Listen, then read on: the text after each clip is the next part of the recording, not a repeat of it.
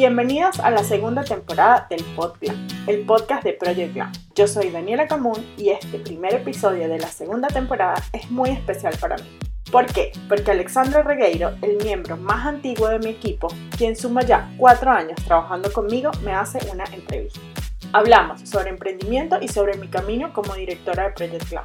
Además, cada miembro del equipo me hace una pregunta y al final nos ponemos muy emotivas. Si quieres saber cuál es el tatuaje que me voy a hacer algún día y que surgió en esta entrevista, escucha hasta el final.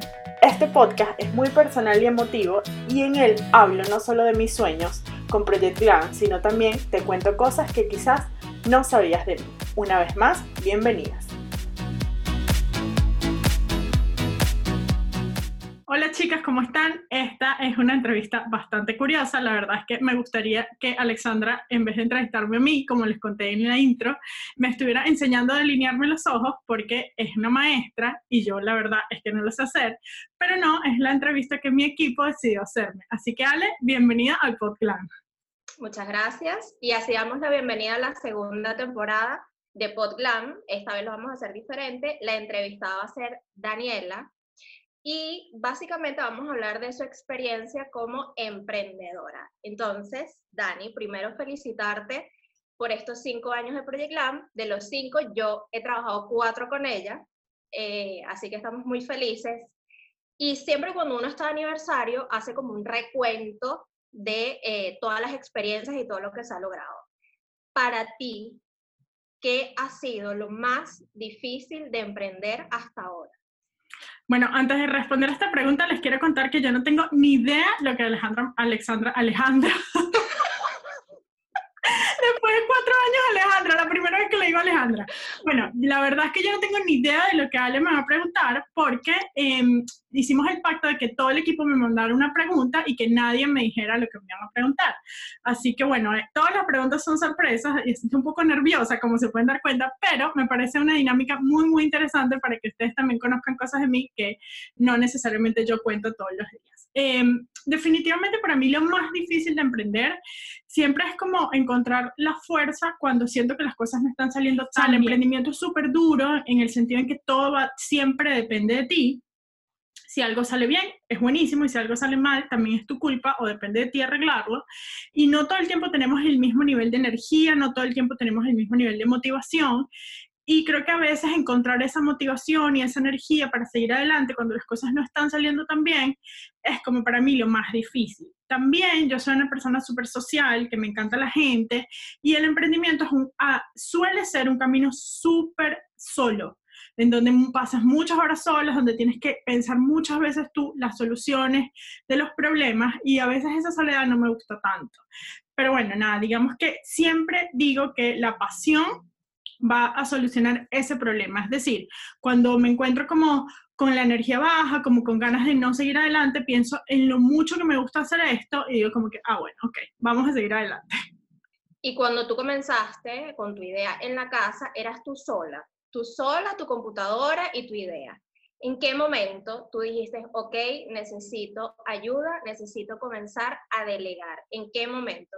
Eh, bueno, eso fue un año después que eh, la primera persona con la que trabajé es Ale, que gracias a Dios todavía está conmigo, eh, y fue como que cuando me di cuenta que para crecer no bastaba las horas del día para mí hacer todas las cosas que tenía que hacer.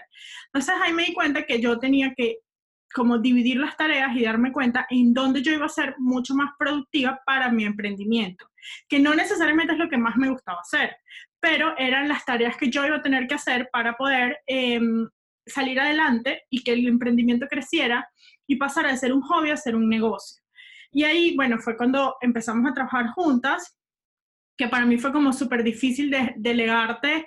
Eh, para los que no lo saben, Alexandra es la que se encarga de todas las redes sociales de Project Line y el contenido, que para mí fue súper difícil delegarlo porque era algo que a mí primero me gustaba mucho hacer y segundo era algo que era muy importante que fuese como yo quería que fuese Project porque era la cara de Project. Entonces ahí, bueno, decidí que sí, que lo íbamos a hacer y la verdad fue una transición bastante larga. Ahora ya no me cuesta tanto delegar las cosas, pero en ese momento fue súper difícil decir, esto no lo puedo seguir haciendo yo, necesito hacer cosas más estratégicas para que el emprendimiento se convierta en una empresa y empiece a crecer. Eh, todavía me cuesta delegar, pero como para mí la clave siempre ha sido como tener un equipo en el que confío mucho, un equipo en el que me encante trabajar y que confío mucho en sus ideas, y ahí, bueno, como que me cuesta menos, me cuesta menos delegar. Y precisamente de eso, quizás para quien emprende y cuando llega ese momento de comenzar a delegar trabajo, cuesta mucho porque es como tu hijo, o sea, es tu creación y delegárselo a alguien más que hable por ti o que te ayude es complicado. Entonces, ¿cuál crees tú que es lo vital para formar tu equipo de trabajo? ¿Qué recomiendas tú a esta gente que está comenzando a buscar su equipo de trabajo? Yo creo que para mí hay dos cosas súper importantes y ninguna tiene que ver ni con la preparación académica ni con los conocimientos de la persona. Lo primero para mí es que a mí me gusta trabajar con esa persona, que yo me sienta cómoda trabajando con esa persona, que me divierta trabajar con esa persona y que aunque eh, como que pueda aprender algo de esa persona, no necesariamente quizás algo súper complejo, pero que siempre sea como nutritivo para mí trabajar con esa persona. Eh, eso para mí es súper importante. Y lo segundo, que esa persona tenga compromiso y que le guste mucho el emprendimiento. Porque el emprendimiento es súper duro y en general cuando los equipos de los emprendedores son pequeños, como en nuestro caso, que no es tan pequeño pero tampoco es tan grande, hay que hacer muchas cosas, tú lo sabes, o sea, tú lo sabes porque durante estos cuatro años, cuando éramos tú y yo solas, lo hacíamos todo. Después empezó a crecer y bueno, íbamos como ahí delegándole entre las dos a, esas otras personas que empezaron a entrar al equipo, pero eh, esa persona a la que le delegas o esa persona con la que vas a trabajar tiene que querer el emprendimiento, amar el emprendimiento, gustarle el emprendimiento y compartir valores con contigo y con tu idea de negocio, porque si no va a ser muy difícil. De hecho, las veces que hemos trabajado con personas que no han funcionado, han sido personas que realmente no están comprometidas con la idea, no están comprometidas con lo que es Project Lab y no se parecen a nosotras. Entonces, eso es como también súper importante, que la gente como que tengamos cosas en común, que no solo sea eh, divertido trabajar una idea, sino que también sea divertido contarnos algo que nos pasó y crear vínculos a pesar de que todos estamos en diferentes países, a veces unas muy lejos de otras, ¿no? Y la mayoría de la gente que emprende obviamente muda su oficina a su casa. Yo trabajo desde la casa, tú trabajas desde tu casa. ¿Qué crees tú que es lo necesario, a modo como de un esquema que hace Daniela para que su trabajo y su día a día sea totalmente proactivo? Eh, yo, soy yo soy una persona súper disciplinada, eso me ayuda mucho, o sea, soy una persona súper disciplinada y súper organizada, eso ya es la estructura de personalidad desde que yo estaba pequeña, pero tener una rutina y respetar esa rutina para mí es muy importante. Como que yo aprendí que no podía levantarme a la hora que mi sueño me, me, dijera levántate porque me iba a levantar súper tarde, ni me iba a acostar a la hora que mi sueño me dijera acuéstate porque iba a terminar acostándome todos los días a la una de la mañana. Em, entonces yo respeto mucho mi rutina, yo me levanto una hora en específico, hago una pausa para hacer ejercicio, que para mí es importante, eh, todos los días tengo la hora del ejercicio, yo me levanto y no me quito la pijama inmediatamente me baño, me visto, me maquillo, eh, me arreglo todos los días y además tengo como una hora, que esto es como lo más importante, la hora del recoger la casa, como digo yo. Porque si no, me paso todo el día diciendo, ah, tengo que hacer esto, tengo que hacer aquello, tengo que buscar aquí, tengo que... Y eso me quita mucho tiempo del trabajo de Project Glam. Entonces yo tengo como una rutina súper estricta, aunque obviamente tengo flexibilidad, porque bueno, no es que tengo alguien que me está mirando si lo hago o no lo hago pero si no soy estricta con esa rutina, pierdo tiempo, no trabajo tanto, no soy tan eficiente. Entonces trato como de cumplir esa rutina y el horario de trabajo es el horario de trabajo. Em, y así como para empezar, también para terminar, porque lo que me ha pasado durante muchos años es como yo estoy del otro lado del mundo, cuando como que la fiesta comienza del, del lado de ustedes, para mí ya, ya está terminando. Entonces me pasaba mucho que me enganchaba hasta muy tarde y terminaba acostándome muy tarde y llegó un momento que estaba odiando mi vida. Tipo, yo siempre decía ese año, que fue justo el año pasado, decía, Project me roba la vida. Em, y una de las cosas que me ayudó a dejar de que Project me siguiera robando la vida era poner como una hora de terminar de trabajar. Y trato en general de respetarla. Y cuando llega ese momento en el que realmente estás abrumada, te quedas sin ideas, te quedas en blanco, dices, ya no puedo más, ¿qué hago? ¿qué sueles hacer tú, Daniela Camun, para salir de ese blackout? Eh, bueno, lo primero que hago, y tú lo sabes, es preguntarle a ustedes qué puedo hacer, eh, tengo que hacer esto, no tengo ideas, qué se les ocurre. Siempre tener este equipo que yo hablaba de que te guste trabajar, que tenga tus mismos valores, te ayuda mucho porque la gente va a pensar más o menos como tú, sin ser tú. Entonces es como en tu línea, pero con ideas nuevas, creativas y enriquecedoras. Entonces eso siempre es lo primero que hago. Pero a veces ustedes no me dicen nada que me interese, yo como que esta gente... Y ahí, em, bueno, puedo hacer varias cosas. A mí me sirve mucho como inspirarme. Yo tengo muchos libros, leo mucho, veo mucho, escucho mucho. La gente me dice, ¿cómo haces? Y yo digo, bueno, siempre estoy viendo, leyendo o escuchando. Entonces busco en mis libros, eh, busco yo siempre guardo como links que me interesa leer en algún momento y los tengo como links de inspiración. Tengo una lista de links de inspiración. Eh, tengo gente a la que admiro mucho y quiero llegar a ser así en algún momento. Entonces pienso qué haría esta persona en este momento.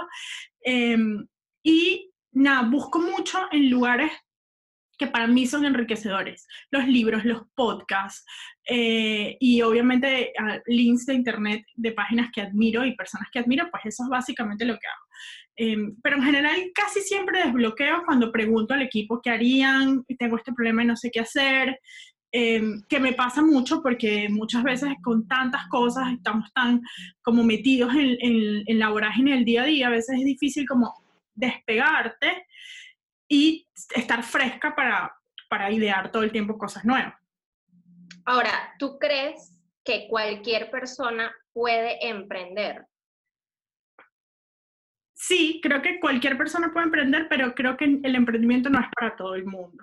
O sea, como que sí, cualquier persona que tenga una idea puede hacer de esa idea un negocio, pero no sé si cualquier persona puede hacer del emprendimiento su estilo de vida, o sea, como la manera en la que va a vivir para siempre.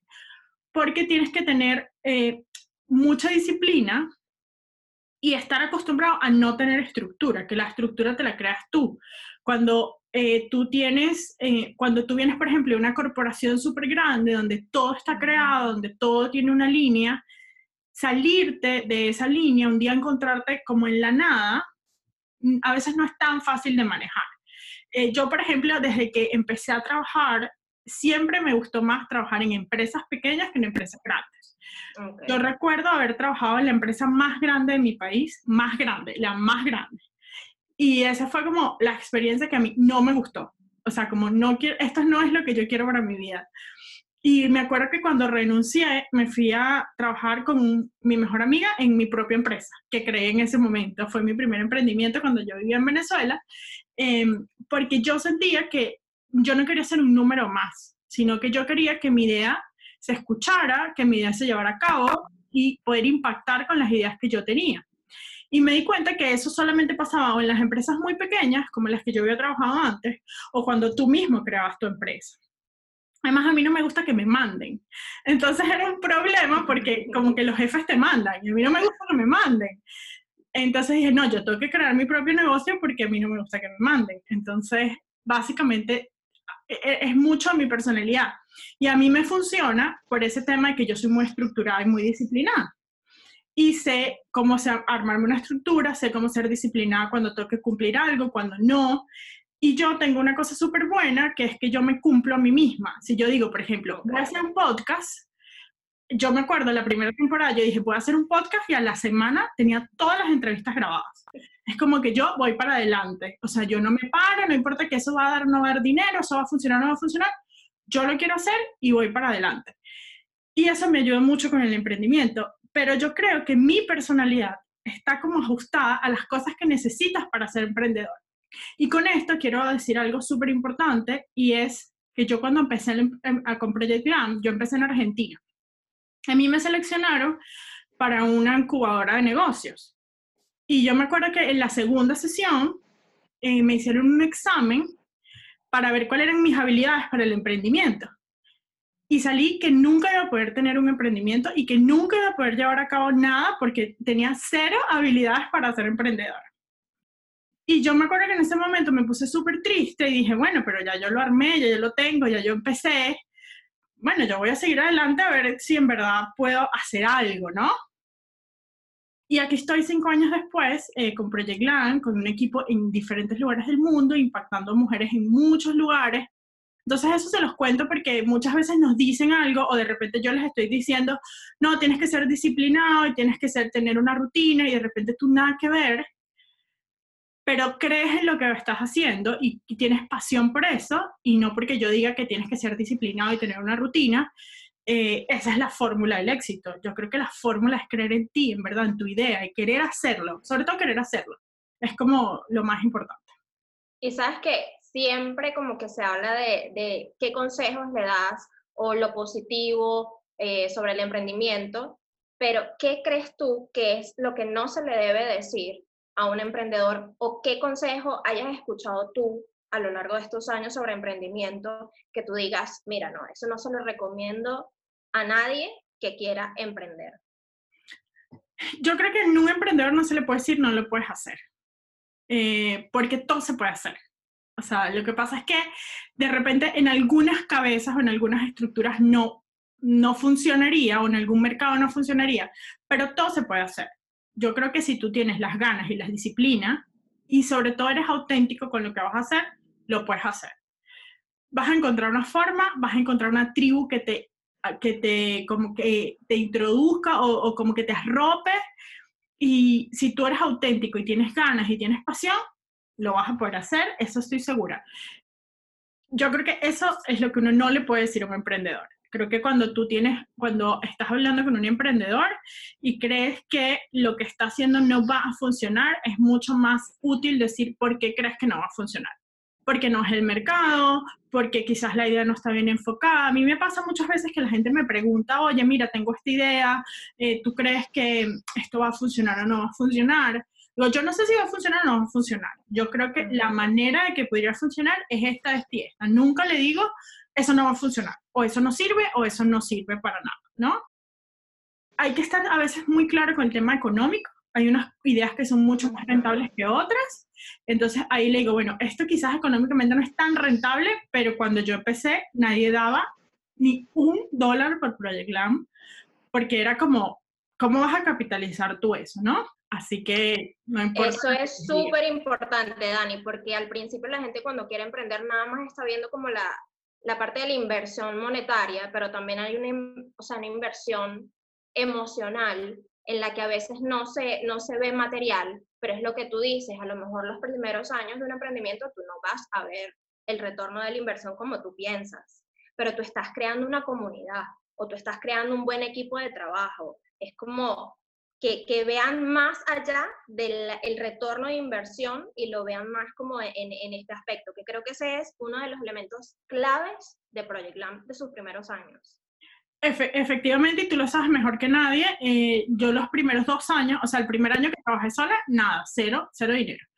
Cuando me planteé la posibilidad de eh, contratar a alguien que fue a ti, solo tenía para pagarte a ti. O sea, a mí no me quedaba nada. Y con eso, así pasé dos años hasta el 2017, mitad, mitad más hacia el final, que comencé a verle como un poquito el, el dinero a Project Glam y ahí lo primero que hice fue contratar otra persona, porque yo entendí muy rápido que si tú no invertías en hacer crecer el negocio, el negocio no iba a crecer solo.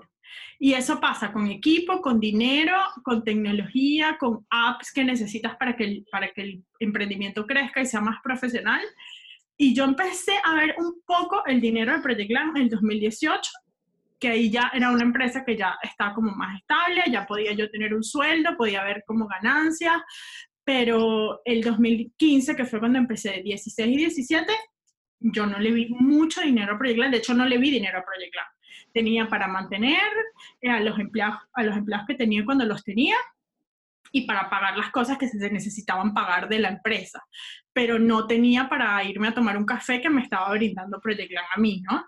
Y yo ahí soy súper beneficiada, o sea, o afortunada, por decirlo de alguna forma, porque yo tenía forma de mantenerme durante esos años que no necesariamente tenían que ver con mi emprendimiento, y eso es algo que no, no le pasa a todo el mundo y que es otro de los factores que hacen que la gente abandone los emprendimientos. Y ahí es cuando yo les recomiendo que si tienen un trabajo, por ejemplo, no, no dejen su trabajo hasta que su emprendimiento no esté andando.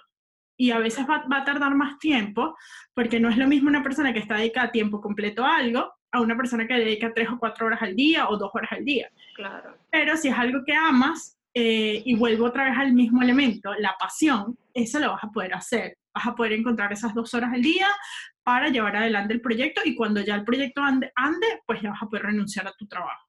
Y siempre vuelvo a lo mismo y llego al mismo punto, tienes que estar apasionada por las cosas que estás haciendo.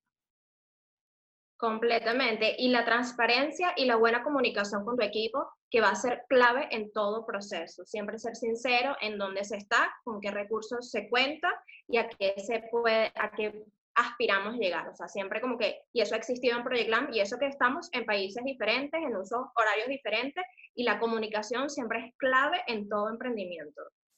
Bueno, tú lo sabes, cuando no hemos tenido plata, yo he dicho, mira, Ale, o sea, vamos a apretarnos los pantalones porque este mes no llegamos, o, o buenísimo, no fue buenísimo, vamos todos a tener un bono, pero en general siempre he sido muy transparente con todo el equipo, este, estas son las metas, para acá tenemos que ir, tenemos que trabajar todas porque si no, no vamos a poder cobrar, eh, y yo he sido siempre muy cumplida y tú lo sabes, pero también he sido muy sincera. Cuando las ventas Claro. van bien, cuando estamos apretados, cuando y han habido épocas muy buenas y también ha habido épocas que no han sido tan buenas, ¿no? Porque también la gente, a mí me pasa mucho que la gente me ve hoy en día y dice, wow, no lo puedo creer, qué buenísimo. Digo, sí, es buenísimo, pero todo lo que hay detrás de ese es buenísimo. Es muchísimo trabajo, muchísimo sacrificio y a veces mucho estrés en que no llegas a fin de mes. Con, no solo de tu casa, sino de tu empresa, de que le tienes que pagar Claro. gente, de que tienes que, que poner de tu dinero también. Y bueno, esas son cosas que va- va- se viven en los emprendimientos. Y algo que también hemos aprendido a lo largo de estos años es hacer una pausa para celebrar los logros. Que a veces uno por estar en el día a día con la corredera, cuadrando números, no nos detenemos a ver, wow, mira lo que se logró. ¿Tú crees que esto ha cambiado en Project Lamb y se ha implementado mucho más de, de- de hace poco hacia acá o, o cómo lo has visto tú? Sí, yo creo que como dices tú es algo que hemos aprendido a hacer, porque muy, muchas veces nos quedamos en cuando nos iba mal, siempre nos quejábamos como sí, sí, no, no fue horrible o algo así, o esta vez no lo logramos, que nos pasó muchas veces, y cuando lo lográbamos, como que no nos deteníamos a decir, wow, lo hicimos, esta vez nos salió y lo hicimos bien. Y también con la introducción de otra persona a nuestro equipo, eh, que tiene como más esta visión, por eso es tan importante encontrar gente que se parezca a ti, pero que tenga elementos diferentes. Como que nos, dijo, nos decía siempre como, no, hay que celebrar los logros. Y es algo que nos ha ayudado mucho porque también como que nos ha dado mucha moral de decir, sí, es verdad, estamos haciendo cosas increíbles.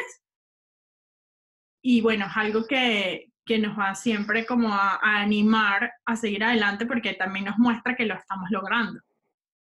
Completamente. Y fíjate, Dani, una de las cosas que yo comparto contigo y con la filosofía de Project Lamb, ya entrando más en el tema de lo, a lo que se dedica Project Lamb, es que a lo largo de la historia, a las mujeres se les ha enseñado que su peor enemiga es otra mujer y muchas veces es la que está al lado. ¿Tú crees que esto ha cambiado recientemente y cuál crees tú que ha sido el aporte de Project Lamb a esta conversación? Yo creo que está cambiando. Yo creo que sí, que eh, yo me acuerdo que mi peor jefa fue una mujer que me hizo la vida imposible y que me hacía llorar todos los días, ¿no?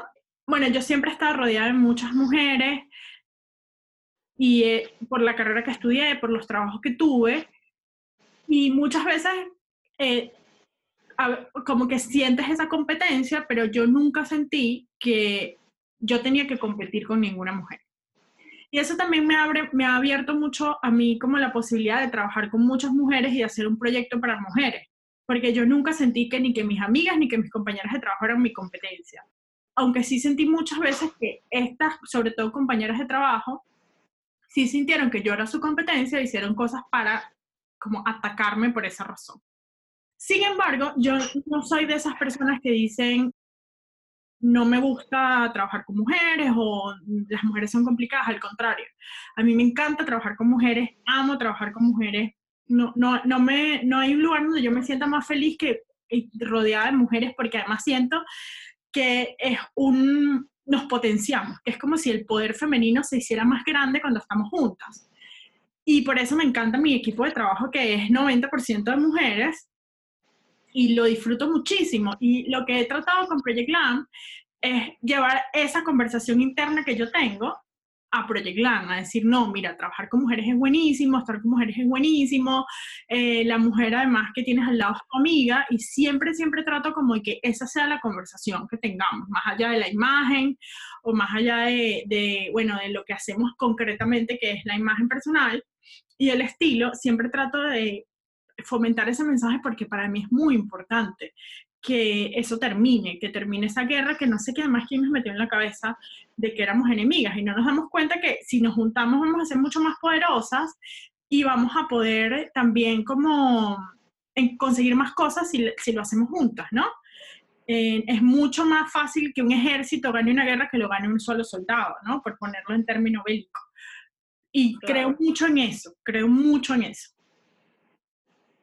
Y ya sobre Project LAM, de la, su propuesta, eh, ¿tú crees que hay una desbanalización de la imagen? Porque hasta hace poco todo el tema de asesoramiento de imagen personal era visto como algo demasiado como superficial. ¿Tú crees que esto ya no es así o sobre todo para la gente que quiere emprender en este, en este rubro de imagen, de, asesoría personal, ¿tú crees que esto ya ha cambiado, que la conversación es diferente?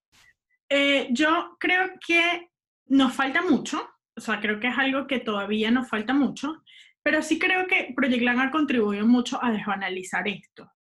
No es porque nosotros seamos Project Land o lo hayamos creado ya, o trabajemos en Project Land, eh, pero creo que hemos hecho un trabajo desde hace cinco años como muy de hormiga de que la gente entienda que vestirse es más que ponerse un objeto encima, que vestirse es eh, empoderarte, que ese objeto te da poder, que eso, eso que te estás poniendo encima, que es la ropa, refleja tu personalidad, te ayuda a encontrar tus objetivos, pero sobre todo te hace sentir mejor. Y mm, yo creo que falta mucho, que todavía me pasa todos los días y, recibimos, tú sabes más, mejor que yo, todos los comentarios que a veces recibimos, pero creo que poco a poco lo estamos logrando, creo que hemos llevado la conversación hacia otro lado y creo que es algo que hay que seguir trabajando, que es algo que hay que seguir hablando, que es algo que hay que seguir como poniéndonos ahí fastidiosas diciéndolo, pero eh, creo que es un mensaje que vale la pena eh, dar y que es un mensaje que, y que es una conversación que está cambiando. Creo que nos falta mucho, pero creo que, creo que estamos dando la pelea en cambiar esa conversación. Sí, la estamos dando, sí la estamos dando. Bueno, Dani, como tú bien dijiste, tu equipo de trabajo eh, te envió unas preguntas. Entonces, espero que las respondas con la mayor sinceridad posible. No son personales ni nada, pero aquí vamos. Eva pregunta, ¿qué es lo que más te gusta de ser tu propia jefa? que nadie me manda. Porque Pero ¿sabes qué es interesante, Dani? La diferencia que tú dices entre ser jefe y ser líder. Tú más que jefe, eres un líder. Y ya tú lo explicaste, pero yo lo reafirmo, lo confirmo. Dani es líder. Bueno, muchas gracias. Eh, pero sí, a mí no me gusta que me manden. Como que eso me encanta, que yo pueda como tomar mis propias decisiones. Yo soy súper responsable, además no es que nadie me mande y no hago nada. Em, pero me gusta como poder eso, tener la libertad de tomar mis propias decisiones y, con mis decisiones se impacten directamente en lo que hacemos todos los días, ¿no? Eso es lo que más me gusta, la verdad. Ok, Mafe te pregunta, ¿qué es lo que te da más miedo de ser emprendedora? Eh, a veces el tema económico tengo como esas pesadillas de que no voy a poder pagarle a la gente o que no voy a poder ser independiente económicamente de mi esposo porque no tengo un trabajo corporativo, porque para mí la independencia económica eh, se ha convertido en algo súper importante. Em, entonces, bueno, como que a veces me da miedo que como no tener esa independencia económica y, y peor, lo que me da más miedo todavía es no poderle pagar el equipo, porque además como que cada vez crecemos más y es buenísimo, pero también es muy, eh, da mucho miedo porque esos son más sueldos que hay que pagar. Entonces, eso me da mucho miedo. Gracias a Dios, eh, Project Line es una empresa súper sana y hemos crecido en la medida en que nuestras posibilidades económicas de la, del mismo emprendimiento nos ha permitido, pero es como un miedo que nunca se me quita. Como que no poderle pagar a los empleados es algo que me da muchísimo miedo. Miguel se pone un poco más eh, filosófico y te pregunta, ¿qué sueñas para Project Lamp? Ah, bueno, em, es una pregunta muy Miguel, quiero que lo sepa todo el mundo. Eh, bueno, yo tengo como puras cosas, unas puras sueños bonitos para Project Land. La verdad es que Project Land para mí es súper importante. Project Land, yo siempre digo que me salvó de muchas cosas y me salva todos los días, de hecho. Em, y yo creo que Project Land tiene tanto potencial, entonces sueño cosas muy grandes, ¿no?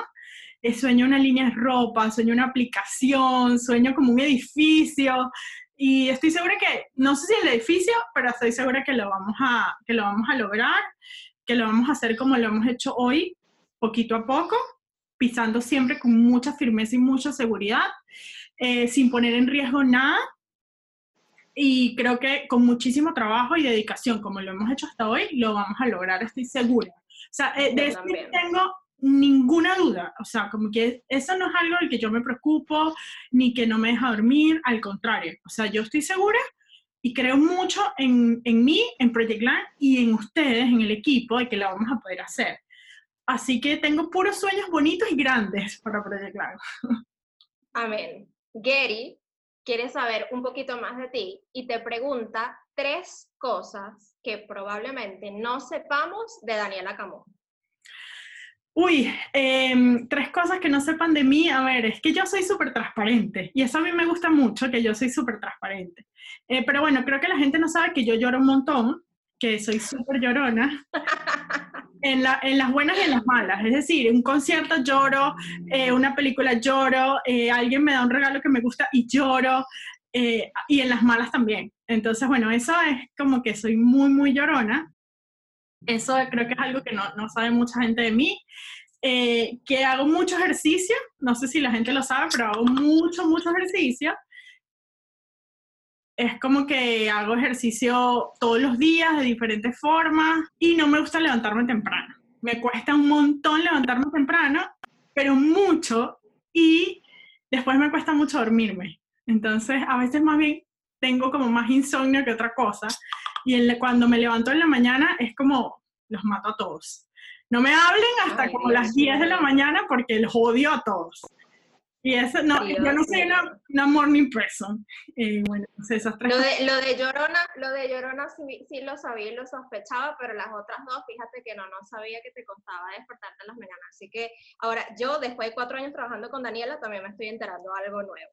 y para saber un poquito más de ti, Dani, te voy a preguntar, un libro puede ser de imagen, puede ser de asesoramiento eh, personal, puede ser sobre la vida, que a ti te guste mucho y que quieras recomendarle a todas las personas que te siguen y te escuchan. Eh, yo no, a, mí no me gusta recomendar libros. Para las personas que no saben, yo le estudié dos años de literatura, entonces yo soy, leo mucho, mucho, mucho, mucho, de muchas cosas además. Lo único que no hago es leer cosas que están de moda. No leo okay. Sí, no leo, yo no leo bestseller ni los más leídos, ni, ni nada de eso, ni los top 10 de algo. Ok. Entonces, bueno, leo de muchas cosas, em, de imagen, si les tuviera que recomendar un libro, no porque sea el que a mí más me guste, sino porque creo que es un libro muy útil. Es un libro que se llama el libro del estilo, eh, que es de, a ver, aquí lo, de Antonio González de Cosia. Es un libro súper útil para la gente que le gusta el tema del estilo, me parece un libro muy útil y mis libros favoritos de la vida, que es un libro que se llama Delirio, de Laura Restrepo, es un libro muy difícil de leer, pero es un libro que para mí fue un libro súper importante y además yo tuve la oportunidad cuando trabajaba periodista, para los que no lo sepan, yo tuve una carrera de periodista en la que trabajé en periódicos, tuve la oportunidad de entrevistarla y fue muy bonito para mí como después de haber leído este libro y que ella sea mi, autora favorita, poderla entrevistar y hablar con ella sobre la construcción de esos personajes. Es algo que recuerdo con mucho cariño y es un libro que para mí es muy importante.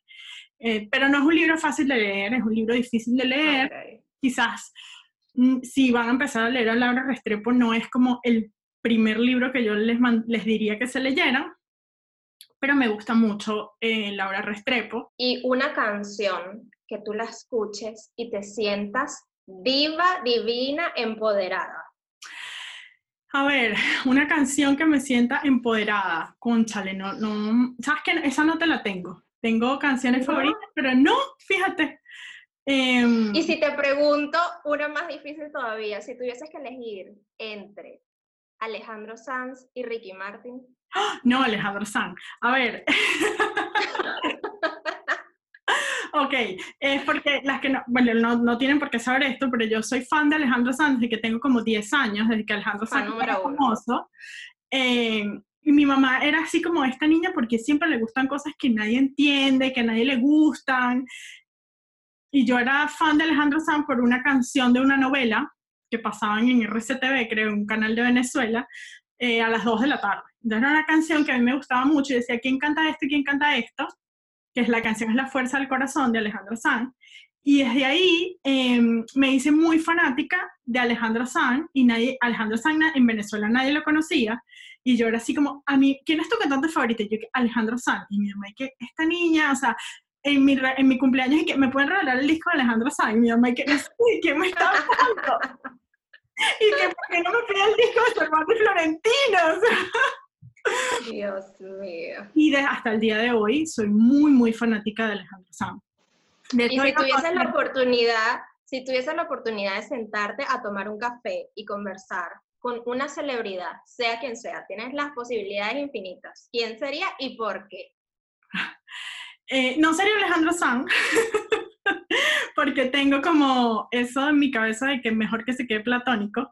No voy a hacer cosa que me, que me decepcione, eh, porque es como una cosa muy importante para mí.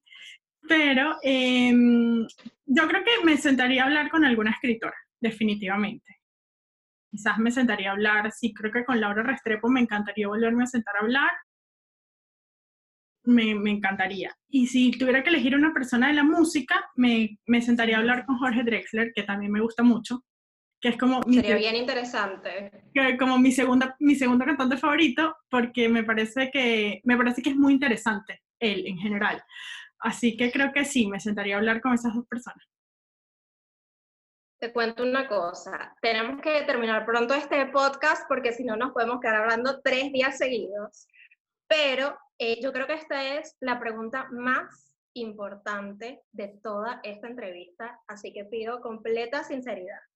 Daniela Camón, sabiendo, sabiendo que llevo cuatro de los cinco años de Project Glam trabajando contigo, dime, ¿quién de tu equipo de trabajo es tu favorito? Ah, obviamente que tú, Alexandra. O sea, obviamente. yo creo, yo creo que tu favorito es Ricky. Obvio. Pero de segunda tú. Ricky es mi gato. Para los que no saben, Ricky es mi gato. Em, yo tengo un gato desde hace nueve años. Yo me he mudado con ese gato a tres países diferentes. Desde que yo me empecé a mudar, Ricky ha venido conmigo. Y Ricky me acompaña todos los días en Project Glam y es como un miembro más de la familia de Project Glam. De, de, los gatos, Ricky, y de las personas, tú. Muy bien. Eh, pasaste la prueba de fuego. Y ahora sí, no, vale, mentira, Dani. La última pregunta que te tengo es, con toda la información, toda la experiencia que tiene Daniela Camuna ahorita, si pudieses viajar al pasado y hablarle a la Dani de hace cinco años que estaba por comenzar este viaje con Project Glam, ¿qué le dirías? Vas a poder lo vas a poder hacer. Le diría eso. Eh, porque muchas veces pensé que no, no, iba a poder. Y pude, y siempre puedo, ¿no? Y, y es, es, una lección que yo misma me doy a mí misma todo el tiempo. No solamente eh, con Project Land, sino con la vida. Yo recuerdo muchas veces haber estado en estos cinco años de situaciones difíciles y haber dicho no voy a poder. Y al final puedo. Entonces, creo que le diría a, a Dani de hace cinco años cuando comenzó, vas a poder, vas a poder grande. Y creo que si algo, creo que ahora que me lo dices, no lo había pensado, pero yo no tengo tatuajes, pero si algún día tuviese uno, creo que me tatuaría ese, vas a poder. Me encanta, me encanta. Y Dani ya casi que promete que se va a hacer un tatuaje, así que esto es primicia para comenzar esta segunda temporada del podcast de Project Lam. Espero que les haya gustado y hayan conocido mucho más de Dani como persona, como líder y como emprendedora de un proyecto espectacular. Dani, despídete tú. Gracias, Ale. Eh, para las que no saben, Alexandra es, em, eh, bueno, ya lo saben porque lo escucharon, pero es la primera persona que forma parte del equipo de Project Glam. Eh, yo la quiero muchísimo. siempre le digo que me puede chantajear y que yo voy a aceptar cualquier chantaje porque la, es un miembro para mí muy importante de mi equipo. Pero lo que a mí más me gusta, le quiero aprovechar públicamente reconocerle, es que siempre que yo creyó en Project Glam cuando era pobre, cuando no tenía tantos seguidores,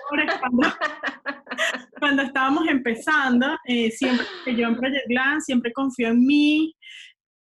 Y es algo que yo no tengo cómo pagarle. O sea, ni que le pague el mejor sueldo, le puedo pagar esa confianza que tuvo conmigo. Por eso era súper importante para mí que tuve que convencerla de que fuese ella la que me hiciera esta entrevista. Así que Vale, gracias por la entrevista y por creer en Project Glam y, y te digo que vamos a poder y vamos a seguir pudiendo grande.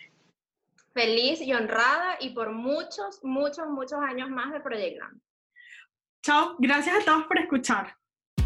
Si les gusta este podcast, recuerden suscribirse, dejar un comentario o un me gusta. También pueden enviárselo a esa amiga que está necesitando sentirse acompañada. Así podemos llegar a más mujeres y empoderarnos juntas que el coraje colectivo se multiplique. Si todavía no nos sigues, recuerda seguirnos en todas las redes sociales como arroba Glam con doble M al final. Hasta un próximo episodio.